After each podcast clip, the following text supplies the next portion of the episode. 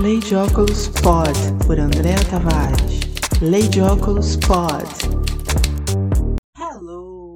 Dia, boa tarde, boa noite. Aqui é Andréa Tavares, a Lei de Óculos, e este é o episódio número 3 do Lei de Óculos Pod, sua fonte de notícias, análises de mercado, boas histórias, dicas de produto e muito mais sobre o universo dos óculos, sempre sob uma perspectiva única. Mais um super obrigado pelo carinho, as palavras gentis e o suporte a este projeto que estou curtindo muito fazer. E a novidade é que a partir de agora, o Lei de Óculos Pod tem o apoio da Associação Brasileira das Indústrias Óticas a abiótica. Tô tão feliz. Beijo, abiótica. E finalmente, depois de 30 anos, eis que a reforma tributária raiou no horizonte, hein? O texto da PEC, isto é, da proposta de emenda constitucional, agora vai para o Senado e tão logo seja sancionada, viveremos um período de transição, dando adeus àquela batelada de impostos, até que fazer negócios no Brasil seja algo bem menos complicado em termos tributários do que tem sido nos últimos 60 anos, hein? E por falar em adeus, neste final de semana, o astro britânico Elton John, uma das maiores referências de usuários de óculos, fez seu show de despedida após 50 anos nos palcos. A parada final dessa turnê, que levou 5 anos e somou um público de 6 milhões 250 mil pessoas em 330 shows que passaram por Europa, Estados Unidos, Austrália, Nova Zelândia e Canadá, foi em Estocolmo, a capital da Suécia. Elton, como sempre, caprichou nos óculos. Beijo, meu entrevistado platônico favorito. Aliás, assistindo a Rocketman, dá para entender a mística de Elton John em torno dos seus óculos. A fantasia musical épica relata nas telas a transformação do tímido garoto e pianista prodígio Reginald Dwight no superstar Elton John, uma das figuras mais icônicas da cultura pop. Portador de alta miopia, lançou mão dos óculos como acessórios, não só como acessórios, mas como cerejas do bolo em looks incríveis e cheios de criatividade. Para o filme foram recriados cerca de 50 pares de óculos e botas, um deleite para os adoradores desses nossos amados necessários, fashionistas e amantes do estilo extravagante de Elton John, principalmente durante a década de 70. Atualmente a obra está disponível no Star Plus e no Net Claro, e eu super recomendo. Bora trabalhar? Se você é um apoiador do Lady Óculos Pod, já recebe os textos deste episódio em primeira mão no seu e-mail, logo que os episódios entram no ar. Caso contrário, poderá consultá-los no meu blog, ladyóculos.com, apenas na terça-feira da semana seguinte. Beijo para os meus apoiadores. Só para lembrar, além das principais plataformas de áudio, o Lady Oculus Pod também está no Apoia-se, no link apoia.se barra oferecendo uma maneira incrível de você colaborar para que eu continue trazendo conteúdo de qualidade. Ao contribuir, você fará parte da minha jornada e ajudará este podcast a alcançar novos patamares. São três opções de arrecadação disponíveis, duas com contribuições mensais, recorrentes e uma com contribuição única, que dá uma recompensa bem legal. Escolha a opção que melhor se encaixa nas suas possibilidades e faça parte dessa comunidade de apaixonados por óculos. Sua participação fará uma diferença real. Acesse apoia.se barra Lei de Óculos. Obrigada pelo seu apoio.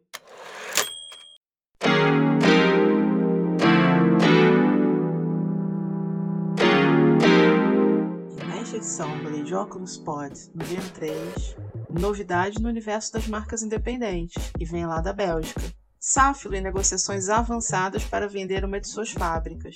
A Associação Norte-Americana de Optometria assina compromisso para promover oportunidades para optometristas negros. Estudo revela que um entre cada três europeus considera aceitável comprar produtos falsificados.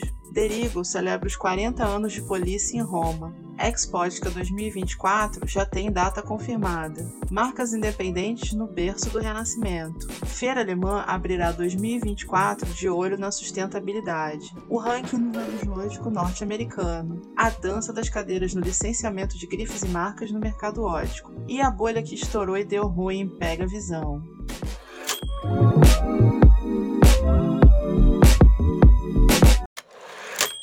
Tem novidade no universo das marcas independentes e vem lá da Bélgica. Forças belgas do design ótico se unem. Os irmãos Mick, Jan e Tom Somers, proprietários da Tail Eyewear, que aqui no Brasil a gente se acostumou a falar Tel, se tornaram coacionistas da Komono, ambas empresas com sede na cidade de Antuérpia. A Tail permanecerá uma empresa independente, sem mudanças operacionais, e a administração da Komono segue nas mãos do cofundador Anton Janssens e do executivo Carl Likens, que é o diretor operacional. Os irmãos Somers assumirão um papel consultivo e se concentrarão no desenvolvimento da Komono no mercado ótico, preservando totalmente o espírito da marca. A adição dos irmãos Somers representa quase quatro décadas de experiência na indústria ótica para a Komono. Janssens, um ex-atleta profissional de snowboard, fundou a Komono em 2009. Ele afirma que ambas as partes têm uma paixão pelo design e pela qualidade, têm as suas raízes em Antuérpia e conquistaram uma posição única e forte em seus segmentos. Abre aspas. Imediatamente soubemos que tínhamos que trabalhar juntos. Fecha aspas. E Ansys também comentou que esta parceria atende às necessidades atuais e futuras estabelecidas pelo mercado ótico, já que, abre aspas, por conta de muitas aquisições e do crescimento das grandes corporações, há uma grande demanda por marcas independentes, com uma visão forte e identidade de marca. Isso é algo que a Tail e a Komono têm sem competir, pois nos concentramos em públicos-alvos diferentes. Além disso, juntos, será mais fácil estabelecer parcerias estratégicas com varejistas Fecha aspas. Já Mick, um dos irmãos Somers, declarou ver uma grande oportunidade no canal ótico para Komono. Abre aspas. A empresa compartilha muitos valores com a Tail e também é complementar em termos estéticos e de preço, uma resposta perfeita às mudanças e às demandas do mercado. Trata-se de um match made in Antuérpia. Fecha aspas. Ao lado de marcas como as francesas Alumicri JFRI e a californiana LA Eyeworks, a Tail compõe a vanguarda do design ótico, que começou a revolucionar os óculos e a forma de ver desde o começo da década de 80. Safra em negociações avançadas para vender sua fábrica em Longarone. Em março, quando apresentou seus resultados referentes a 2022, a Safra anunciou a intenção de avaliar a transferência da fábrica de Longarone para terceiros, visando preservar o know-how do local e minimizar o impacto social com a manutenção dos postos de trabalho. Posteriormente, foram divulgadas notícias sobre negociações com a Telios, empresa do grupo LVMH, e também sobre o interesse de um empresário italiano. Primeiro, a Safilo confirmou, por meio de comunicado oficial expedido na última semana de junho, a existência de negociações avançadas com a Telius Eyewear. Cerca de 10 dias mais tarde, mais precisamente em 5 de julho, comunicou negociações avançadas com o empresário italiano Carlo Fulcher e afirmou que essas negociações permitiriam a preservação do potencial técnico da fábrica e a realocação completa dos 458 funcionários. O empresário italiano Carlo Fulcher é ligado a várias empresas, incluindo a produtora italiana de óculos iVision Eyewear, que é parte da iVision Tech. Em outubro de 2020, a iVision Tech assumiu a fábrica da Safra em Martignaco, com mais de 150 funcionários com duas décadas de experiência na indústria de óculos. A Safra acredita que, graças ao total envolvimento das partes sociais e das instituições, o processo de negociação poderá ser concluído de forma ágil.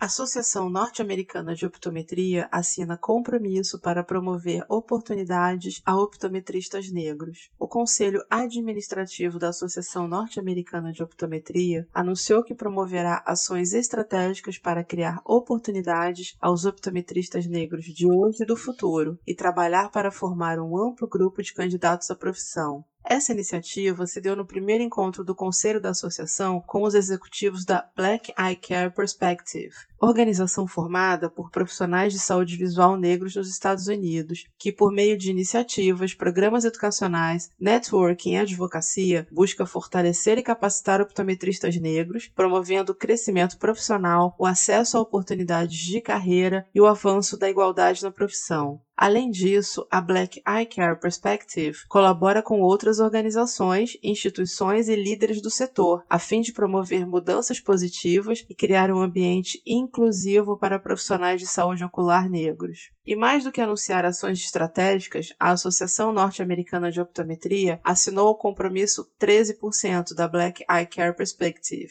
cujo objetivo é oficialmente declarar e tornar público o comprometimento de avaliar e colaborar para criar e manter um padrão de igualdade na profissão, melhorando e aumentando a representação de negros e afro-americanos na indústria de cuidados com a visão, garantindo que suas vozes sejam ouvidas, suas contribuições sejam valorizadas e suas oportunidades de crescimento e desenvolvimento profissional sejam ampliadas de forma a se aproximar mais de sua representação na população geral dos Estados Unidos. Pois é daí que vem o nome compromisso 13%, que se refere ao fato de que aproximadamente 13,4% da população dos Estados Unidos se identifica como negra ou afro-americana, de acordo com dados do censo local.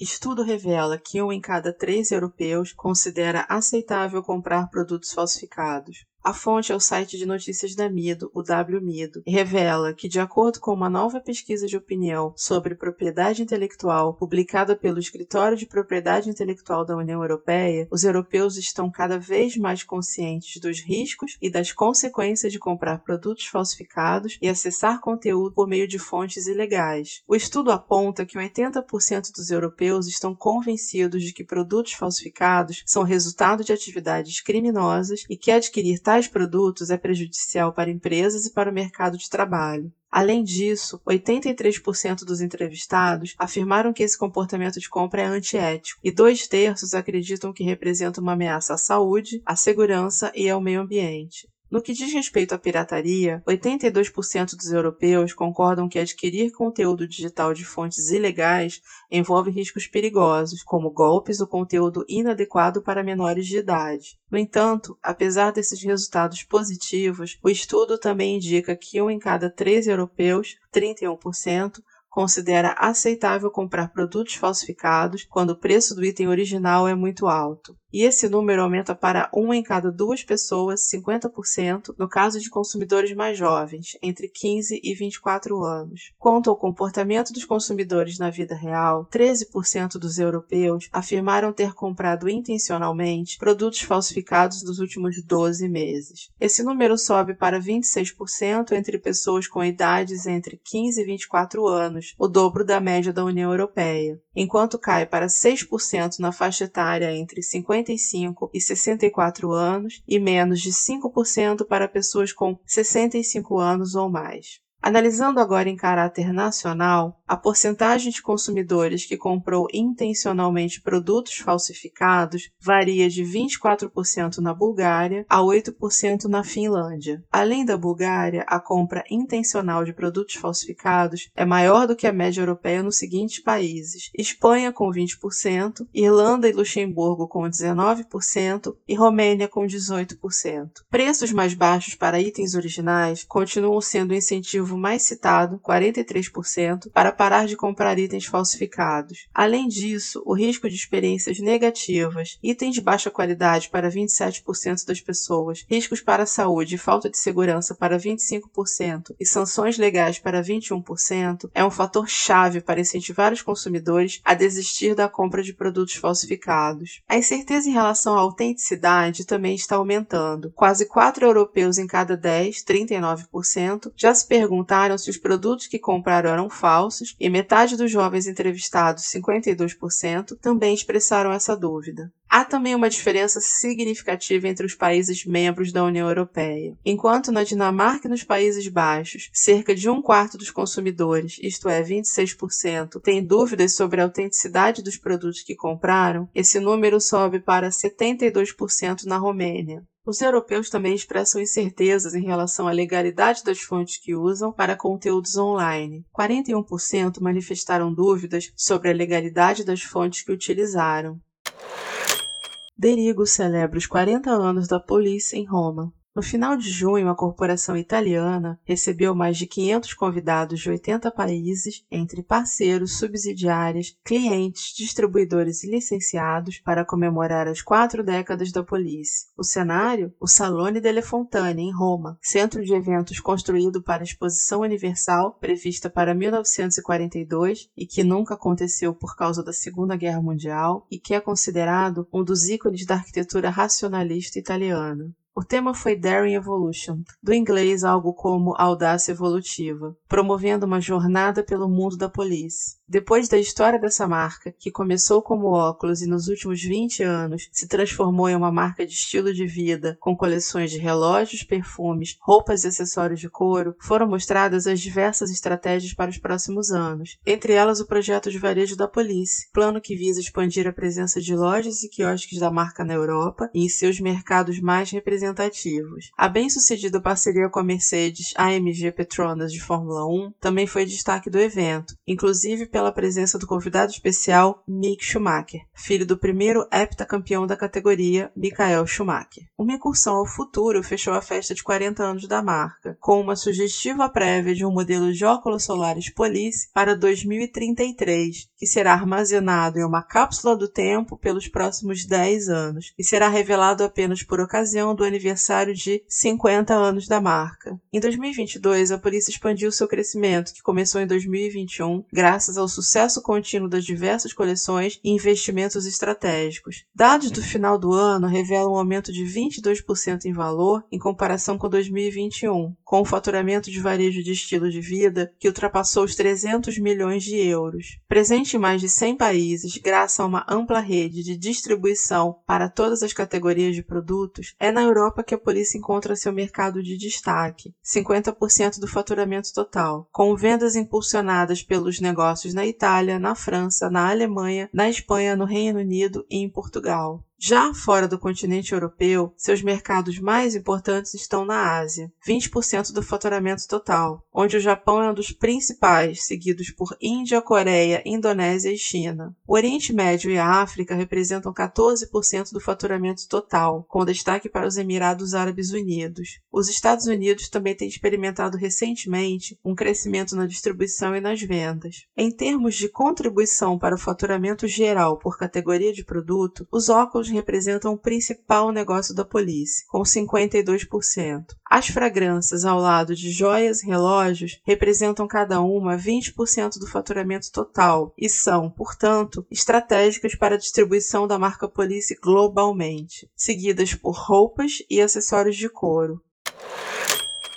Expótica 2024 já tem data confirmada. A feira de ótica número 1 um do Brasil, a Expo Ótica, que é promovida pela Associação Brasileira das Indústrias Óticas, a Abiótica, ocorrerá de 10 a 13 de abril, quarta-feira a sábado. O centro de exposições é o mesmo, o Expo Center Norte, na Vila Guilherme, em São Paulo. Mas agora o evento deixa o pavilhão azul, que ocupou nos últimos anos, para ser realizado no pavilhão vermelho. Dessa forma, contará com mais mil metros quadrados de área de exposição disponíveis em relação a 2023. Nada melhor para comemorar os 20 anos da feira, que nasceu como Abiótica em 2003. A diretora executiva da entidade, Ambra Sincock, revela que o pedido de aumento da área de exposição foi feito por 51,7% dos expositores associados, segundo a pesquisa de satisfação realizada após a Expótica 2023. Além disso, 100% dos expositores confirmaram presença na edição de 2024. Como forma de incentivar ainda mais o setor, o Conselho de Administração da Biótica decidiu manter a estratégia de preços reduzidos para os associados que desejam expor na feira. Em 3 de julho, a organização do evento enviou a planta do pavilhão vermelho em primeira mão a seus associados, como forma de preparação para a webconferência exclusiva marcada para o dia 18 de julho, quando os espaços serão oficialmente vendidos. Para quem gosta de se organizar com antecedência, já pode anotar na agenda e começar a planejar a visita à feira. Afinal, será a edição de número 20, né? Eu já tô com roupa de ir. A gente se encontra lá, né?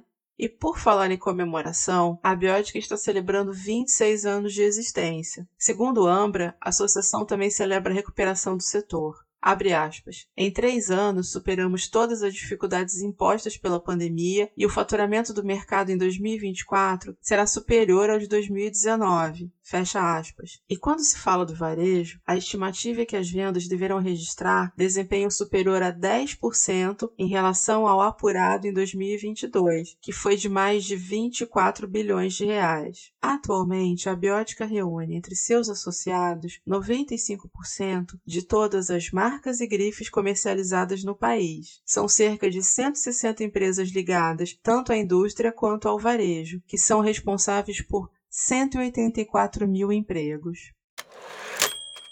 Date Eyewear, marcas independentes no berço do Renascimento. Definitivamente, setembro é o mês do segundo semestre mais estratégico para a ótica mundial em termos de feiras. Além da norte-americana Vision Expo West, da brasileira Ajursu Fer Mercoótica e da francesa Silmo Paris, sobre as quais eu falei no episódio anterior deste podcast, há também a Date Eyewear, que ocorrerá em 9 e 10 de setembro, sábado e domingo, na Stasione Leopolda, em Florença. O evento já está em sua 11ª edição e é o paraíso das marcas independentes. É de fato uma feira só de óculos. Não tem lentes, não tem máquinas ou produtos de qualquer outro segmento do universo ótico apenas óculos. Parafraseando o escritor argentino Jorge Luis Borges, que dizia sempre ter imaginado que o paraíso era uma espécie de livraria, o paraíso para nós, que amamos óculos, deve ser uma espécie de Date Eyewear, com espetáculo de marcas independentes. O tema da Date Eyewear para este ano é a busca de novos mundos, focada na constante evolução da cena contemporânea internacional de óculos. O evento introduzirá novas linguagens estilísticas com referências ao mundo natural, onde o olhar antes mesmo dos óculos é o ponto focal e os olhos são ferramentas com as quais ver, observar e refletir a partir de perspectivas pessoais e inéditas. As inscrições estarão abertas em breve no site oficial da feira, o dateeyewear.com. Date se escreve D-A-T-E. Feira Alemã abrirá 2024 de olho na sustentabilidade. A Opt, também conhecida como Feira de Munique, anunciou o lançamento do Prêmio Opt Sustentabilidade para Óticos. A premiação será apresentada na edição 2024 do evento, que ocorrerá de 12 a 14 de janeiro. Com base nos três pilares dos Objetivos de Desenvolvimento Sustentável da Organização das Nações Unidas, a ONU, a OPT convida óticos alemães e estrangeiros a apresentarem suas práticas de sustentabilidade, que podem ser, de acordo com o um comunicado oficial, iniciativas relevantes das empresas, como design das instalações comerciais, abordagens relevantes para evitar microplásticos, fornecimento de energia alternativa, comportamento neutro em relação ao clima, diversidade dentro da força de trabalho, etc. A Associação para a Sustentabilidade em Ótica Oftálmica, formada em 2022, avaliará as inscrições na forma de um júri. Os interessados podem se inscrever online no site da OPT até 15 de novembro. A apresentação dos finalistas, a decisão do júri e a cerimônia de premiação serão realizadas ao vivo no espaço Opt Sustainability Hub durante a feira, na sexta-feira, 12 de janeiro. O vencedor receberá 5 mil euros. O ranking do varejo ótico norte-americano em 2023. O jornal de ótica norte-americano Vision Monday, editado pela Jobson Publishing, divulgou a versão 2023 de seu ranking do varejo ótico. O relatório analisa as vendas e o número de localizações dos principais varejistas do país, incluindo grandes redes e clubes de compras, com base nas informações do ano de 2022 e estimativas da própria publicação. Segundo o levantamento, as vendas dos 50 principais varejistas dos Estados Unidos tiveram um aumento de 4% em 2022 2022 em comparação com 2021, totalizando cerca de 18,7 bilhões provenientes de 16.209 pontos de venda. Processo de consolidação continua dando tom ao cenário dos 50 principais varejistas, enquanto investimentos em operações e tecnologia têm ajudado novas empresas a surgirem no mercado. No entanto, também houve crescimento orgânico, com a abertura de novas lojas e escritórios para muitos participantes do ranking. Neste ano, oito empresas estrearam na lista dos 50 principais varejistas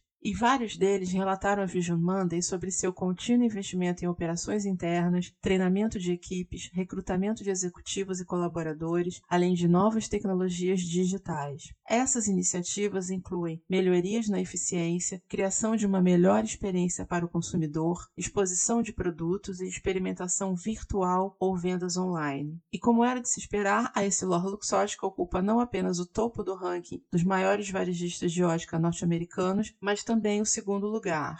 Eis aí o top 10. A primeira colocada é a Vision Source, a maior rede de optometristas de práticas privadas da América do Norte. Tem 2.994 consultórios optométricos de propriedade local nos Estados Unidos, com 4.500 médicos em 2022. A Vision Source faz parte da Essilor of America, uma divisão da Essilor Luxótica, desde 2015. De acordo com a lei de franquias, a Vision Source é uma franqueadora e seus membros são franqueados que possuem suas respectivas práticas. A segunda colocada é a divisão de varejo da Essilor Luxótica, a Luxótica Retail, com negócios da ordem de 2,5 bilhões e 2.173 pontos de venda, um crescimento de 3,4% em relação ao ano anterior. Entre as bandeiras que operam nos Estados Unidos estão a Les Crafters, com 930 lojas, 96 delas no interior da loja de departamentos Macy's, a Pearl Vision, com 513 unidades, combinadas entre 63 lojas próprias e 450 franquias, a Target Optical, com 562 pontos de venda, a Four Eyes, com 108 locações, além das lojas de suas marcas próprias, como 29 unidades de Ray-Ban, 25 de Oliver Peoples, 3 de Optical Shop of Aspen, também conhecida pela sigla OSA, 2 de Persol e uma de Alamy Clee. No terceiro lugar, a National Vision Holdings, com 1.354 lojas. Em quarto, o Walmart, com 3.422 pontos de venda no interior tanto do próprio Walmart quanto do Sam's Club. Em quinto, a Eye Care Partners, rede integrada de oftalmologistas e optometristas com mais de mil unidades que opera sob seis bandeiras diferentes: Clarkson Eye Care, Nationwide Vision, Eye Care Associates, Eye Care Center, The Eye Doctors Optometrists e Green Vision Group. Em sexto, a Costco Optical, a rede de 555 óticas no interior do clube de compras Costco Wholesale. Em sétimo, a Capital Vision Services My Eye Doctor, com 852 unidades. Em oitavo, a Visionworks of America, que unificou suas lojas pelo país sob o nome Visionworks e que fechou o ano com 745 lojas. Em nono vem a Warby Parker, a rede que nasceu iconoclasta e digital na década passada, mas que cresceu de fato quando se dedicou a abrir lojas físicas, que atualmente somam 200 unidades, que respondem por 60% das vendas. E por fim, em décimo lugar, vem a Kepler Vision, que opera 284 quatro unidades. Lá no blog você tem acesso aos dois PDFs originais em inglês com o ranking completo publicado pelo Vision Monday. Se é um apoiador do Lei de Óculos Pods, terá os links no e-mail que recebe com o conteúdo deste episódio no momento em que ele entra no ar. A dança das cadeiras no licenciamento de grifes e marcas no mercado ótico. Safley, Tommy e Hilfiger anteciparam a renovação do acordo global de licenciamento para design, produção e comercialização da coleção de óculos da marca norte-americana, que pertence à PVH Corp, agora válido até 31 de dezembro de 2030. As duas empresas começaram sua parceria em 2010. Jimmy Choo diz adeus a Safilo e dá oi para Essilor Luxótica. Primeiro, foi a vez da Safilo anunciar em 23 de junho o término do acordo de licenciamento com a grife inglesa, que se tornou objeto de desejo quando o assunto é vestir os pés. Segundo o um comunicado oficial, até 31 de dezembro, data do fim do contrato, as empresas continuarão trabalhando juntas até a conclusão do acordo, porém não haveria renovação. Safilo e Jimmy Choo estiveram juntas por 15 anos. Seis dias mais tarde, em 29 de junho, foi a vez da Essilor Luxótica vir a público para informar a assinatura do acordo de licenciamento exclusivo para criação, fabricação e distribuição mundial da coleção de óculos Jimmy Choo. O acordo terá validade a partir de 1 de janeiro de 2024 a 31 de dezembro de 2028, com opção de renovação automática por mais cinco anos. A primeira coleção fruto dessa parceria será lançada no primeiro trimestre de 2024. As coleções serão desenvolvidas sob a liderança da diretora criativa da Jimmy Choo, Sandra Choi. Em 2017, a Jimmy Choo foi adquirida pela Capri Holdings, um mini conglomerado de grifes de moda de propriedade do designer norte-americano Michael Kors, que além de sua marca e da Jimmy Choo, também tem a italiana Versace em seu portfólio. Assim, com a chegada da Jimmy Choo à Essilor Luxótica, as coleções de óculos das três grifes do Capri Holdings ficam a cargo da corporação franco-italiana. Só para lembrar, lá no meu Instagram, o arroba Lei de Óculos Oficial tem sommelier de pronúncia tanto de Tommy Hilfiger quanto de Jimmy Choo e Versace. E além de revelar a pronúncia correta das três com direito a áudio, conta a história das grifes. Vai lá! Pega a visão. Pega. E no espaço, pega a visão, a bolha que estourou e deu ruim. Aff. Infelizmente, algumas coisas desagradáveis nos fazem sair da bolha da ótica profissional, que preza a qualidade do atendimento, da venda e dos óculos que são entregues, e da manutenção da relação com o cliente também. Sim, a régua é muito alta na minha bolha da normalidade da ótica, mas como estou dizendo, é uma bolha, e às vezes ela estoura. Semana passada, conferindo meu feed do Twitter, esbarrei com o testemunho de uma consumidora de óculos, que imediatamente me fez desejar que aquilo fosse apenas uma ficção, a desejar que ninguém tivesse passado por isso, ou que ninguém fosse passar por isso novamente. Ela relata que foi a uma clínica oftalmológica porque já fazia mais de cinco anos que não atualizava seu exame de vista e sentiu que a visão havia piorado. Da consulta, ela saiu satisfeita, estava tudo ótimo, ela foi bem atendida e suas suspeitas haviam se confirmado. A miopia aumentou e o astigmatismo deu as caras. Mas aí começou a perturbação. Uma pessoa já esperava simplesmente na porta do consultório com o argumento de que queria somente carimbar a receita. Apesar da consumidora dizer de forma assertiva que já tinha sua ótica de confiança, a funcionária entrega um orçamento da ótica da clínica. Ela insistia e não devolvia a receita. E aí veio uma enxurrada de argumentos. O plano de saúde dá desconto, a ótica é muito boa. Veja o orçamento e aí você compara com a sua ótica de confiança e por aí vai. Ela foi tão metralhada que caiu rendida e aceitou que a tal funcionária levasse a ótica. Aí, segundo ela, a perturbação só piorou. Mesmo falando da ótica de confiança, que levaria o orçamento, mas queria pensar, ou melhor, escapar dali, ela não deixava a cliente ir embora. Baixava o preço, chamava o gerente para diminuir ainda mais o valor e ela não devolvia a receita por nada. E ainda sugeria que a cliente ligasse para o pai para que ele desse o ok na compra naquela hora ou que deixasse pelo menos um adiantamento. Só que em momento algum ela disse que ia comprar qualquer óculos naquela loja. Chegou uma hora que ela não aguentou mais e precisou ser ríspida. Deu a desculpa de que precisava do ok do pai e que se a funcionária deixasse o nome dela e o valor exato, e se ela pudesse, ela voltaria para pegar os óculos. Só que nessa altura havia outras três pessoas em volta, querendo que ela pagasse um sinal e fizesse os óculos intimidação pura. Mesmo dizendo não obrigada de um jeito firme várias vezes, ela estava enredada. Lá pelas tantas, ela diz que é culpa dela não ter escapado da situação. Mana, você não tem culpa de nada. Você é vítima. E sabe o que é pior? Os tweets dela tiveram bom alcance, teve uma chuva de comentários, e a maioria dizia que já tinha passado por situação semelhante ao comprar seus óculos. Teve até uma pessoa que contou que foi dessa forma que venderam um par de óculos de 6 mil reais para tia de idade que ganha apenas um salário mínimo. Pega a visão. Em nome da ótica profissional que entrega qualidade, empatia, conhecimento, resgate da autoestima, conforto visual, tecnologia e a melhor orientação possível ao consumidor, eu peço desculpas a todos. E que bom que você, menina do Twitter, tem sua ótica de confiança e sabe que comprar óculos pode ser uma experiência legal. Eu deixo uma dica. Tenha sempre em mão seu celular e ainda no consultório, independentemente da especialidade, fotografe a receita e todos os papéis que você receber e considerar necessários que sejam registrados, porque aí, se te pegam a receita, você sai arrasando das costas porque as imagens já estão registradas no seu celular. Eu não domino os códigos do direito, mas para mim, essa menina passou por assédio, coação e intimidação. A chance de você que está ouvindo esse podcast ser do mercado ótico é grande, portanto, se tiver a oportunidade, participe e trabalhe para que isso deixe de acontecer. O que a gente pode fazer juntos? Eu me disponho a ajudar. Isso é péssimo, isso precisa começar a acabar especialmente porque há muitos lojistas e consultores óticos por esse Brasil afora se empenhando muito para proporcionar ótimas experiências aos consumidores. E o que a gente precisa ter é cada vez mais profissionais dessa estirpe e não pessoas que intimidam, que assediam e que manipulam os consumidores.